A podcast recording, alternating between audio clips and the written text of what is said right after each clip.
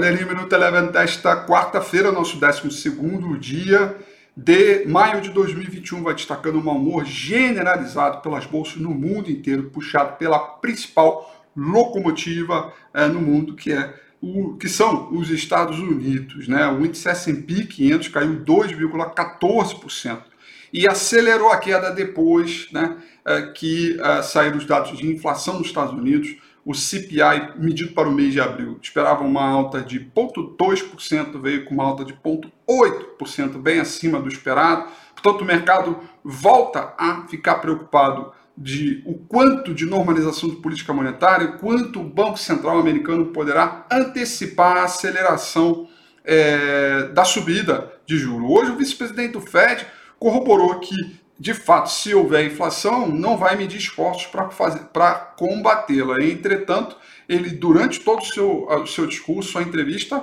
reforçou a ideia de que os estímulos continuam. Bom, com esse dado de inflação bem alto nos Estados Unidos, as bolsas para o mundo inteiro caíram forte, ativos de risco ficaram aí é, sob forte volatilidade e todo mundo correu para a zona de segurança. O S&P 500 caiu 2,14%, Uh, o índice de mercado emergente caiu 2,76%. O petróleo, por conta dos conflitos geopolíticos, é, fechou em alta hoje, 0,77%. Por aqui, dólar em alta, revertendo aquela tendência de baixa das últimas semanas, alta de 1,70%.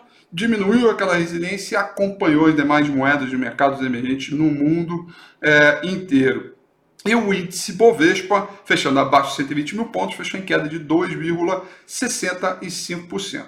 Destaques negativos ficaram para as ações do Banco Inter, que caíram 7,76%. Destaque positivo para as ações do índice Bovespa ficaram para a companhia BR Distribuidora, que subiu 5,06%. Todas as duas companhias repercutindo hoje os seus resultados corporativos referente ao primeiro trimestre desse ano. O Minuto Eleven fica por aqui. Quer ter acesso a mais conteúdos como esse? Inscreva-se em nosso site www.elevenfinancial.com e também siga a gente nas redes sociais. Eu sou Rafael Figueiredo e eu te espero no próximo Minuto Eleva.